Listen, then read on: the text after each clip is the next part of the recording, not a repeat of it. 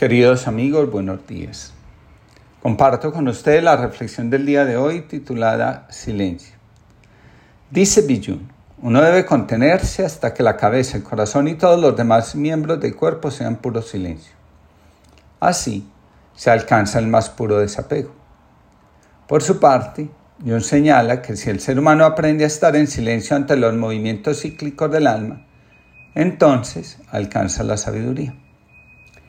Reaccionar repulsivamente ante las actitudes desequilibradas del otro, en lugar de claridad, genera desasosiego.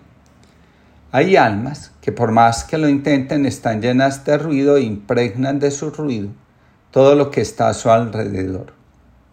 Cuando se aprende el silencio, el que acalla la mente y entiende que el dolor de sus heridas no es la verdad que se cierne sobre el mundo, se aprende que entre el afuera y el adentro existe una marcada línea que no solo los separa, sino que los hace diferentes.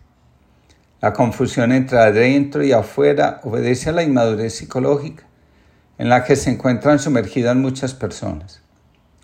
El silencio, dice Bijun, hace saltar la cuña que divide el mundo en partes. El silencio cura la disociación que crea la incapacidad de reconciliarnos con nuestra historia personal. La incapacidad de silencio es conocida por autores como Thomas Merton como alienación del valor de la vida. En estas condiciones, la persona que padece esta afección es incapaz de vivir su vida con autonomía respecto a sus complejos y creencias distorsionadas sobre Dios, los demás y ella misma. Una persona alienada tiene poca capacidad para ver las cosas de un modo diferente. Siempre está regresando a los recuerdos dolorosos del pasado y, especialmente, a los juicios sobre los demás y a los patrones de conducta destructivos, que no solo la afectan a ella, sino al mundo de sus relaciones e interacciones. Estas personas siempre están mirando la vida en términos de la importancia personal, todo lo que ocurre lo toman como algo que sucede en contra de ellas. Es como si el mundo solo existiera en función de lastimarlas y hacerles daño. Dos ángeles que viajaban pararon a pasar la noche en el hogar de una familia rica. La familia era grosera y rechazó la estancia de los ángeles en el cuarto de huéspedes de la mansión. En su lugar, los ángeles fueron hospedados en un espacio frío del sótano. Hicieron su cama en el suelo duro. Entonces, el ángel más viejo vio un agujero en la pared y lo reparó. Cuando el ángel más joven le preguntó por qué lo hizo, el ángel viejo le contestó, las cosas no son siempre lo que parece. La noche siguiente los ángeles se hospedaron en un hogar muy pobre, pero el granjero y su esposa eran muy hospitalarios. Después de compartir el poco alimento que tenían, los esposos dejaron dormir a los ángeles en la cama de ellos para que estuvieran cómodos el resto de la noche. Cuando el sol salió, a la mañana siguiente, los ángeles encontraron al granjero y a su esposa muy tristes. Su única vaca, de la cual obtenían dinero por su leche, yacía muerta en el campo. El joven se enojó y le preguntó al ángel viejo por qué permitió que esto sucediera. El primer hombre tenía todo y le ayudaste. La segunda familia tenía muy poco y estaban dispuestos a compartir todo y dejaste morir a su única vaca. Las cosas no son siempre lo que aparentan, le contestó el viejo ángel. Cuando permanecíamos en el sótano de la mansión noté que había oro en ese agujero de la pared, puesto que el propietario era tan obsesionado, avaro y poco dispuesto a compartir su buena fortuna, sellé la pared para que jamás lo encuentre. Ayer por la noche, cuando nos dormimos en la cama de los granjeros, el ángel de la muerte vino por su esposa. Le di la vaca en lugar de ella. Las cosas no siempre son lo que parecen. En la contemplación, las cosas que existen separadamente se reconcilian y unen.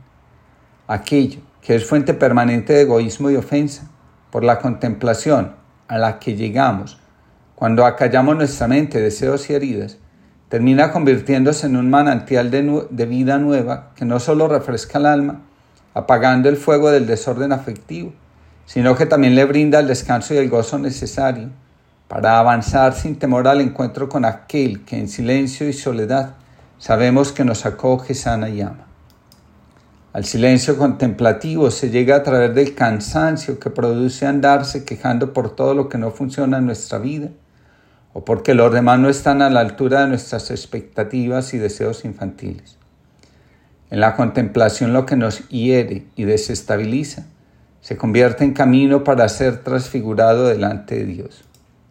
Lo que es puesto delante de Dios por su amor es transfigurado. La belleza y la verdad, que son disociadas por el ruido interno, que producen nuestros complejos unidos a nuestro yo, se reconcilian e integran por la presencia del amor que se dona continuamente. El resplandor que se alcanza cuando se contempla hace que el árbol acoja la lluvia y la convierta en fecundidad, el aire se transforme en sólido y el llanto en fiesta y danza. Dice Villun. La contemplación nada persiste en sí mismo o se aferra a sí mismo. La contemplación es puro desapego y éste permite que todo encaje. Un artista antes de comenzar su obra necesita un tiempo, un espacio para entrar en silencio y contemplar en su corazón la obra que desea realizar. Una vez que se entrega la realización de la obra, lo que va resultando no es otra cosa que el consenso de las cosas guardadas en el corazón. Podemos contemplar el fuego, sentir cómo nos hacemos uno con él, descubrir los deseos que yacen dormidos en el corazón. Pero, una vez que la contemplación termina, tenemos que dejar al fuego, no podemos asirnos a él. Nos corresponde alejarnos, solo así la contemplación puede ocurrir en el alma, es decir, lo contemplado comienza a movilizar la psique hacia la realización de lo que recién ha despertado en ella. La contemplación restablece internamente el orden de las cosas y la reconduce al reencuentro consigo mismas. En el interior, las imágenes de los complejos ceden su lugar a las fuerzas que sanan, que conectan con las corrientes de la vida. En la contemplación desaparece el yo ruidoso, ese que desde que se levanta cada mañana reclama, grita, desespera, descentra y manipula. La voluntad, los propósitos y la intención del yo ruidoso, ser el centro de atención, se disuelven ante el silencio que la contemplación exige y a veces impone. El contemplativo, cuando obedece a la voluntad que invita al silencio, poco a poco va viendo cómo se acallan en él las voces de los prejuicios, los deseos de olvidarse de los demás, de hacer y de hacer cosas. De esta forma, el ser humano va liberándose de las voces del pasado que lo atormentan y le impiden ser el mismo. La reconciliación del ser humano consigo mismo ocurre cuando en la contemplación empezamos a caminar por la vereda donde se hace posible el encuentro entre nuestro yo, nuestro ego y nuestro sí mismo. En el Evangelio de Marcos ocurre la sanación del endemoniado de Gerasa. Cuando Jesús pregunta, ¿cómo te llamas? El joven responde, mi nombre es Legión con este símbolo, el joven quiere manifestarle a Jesús la intensidad de las voces que habitan dentro de él.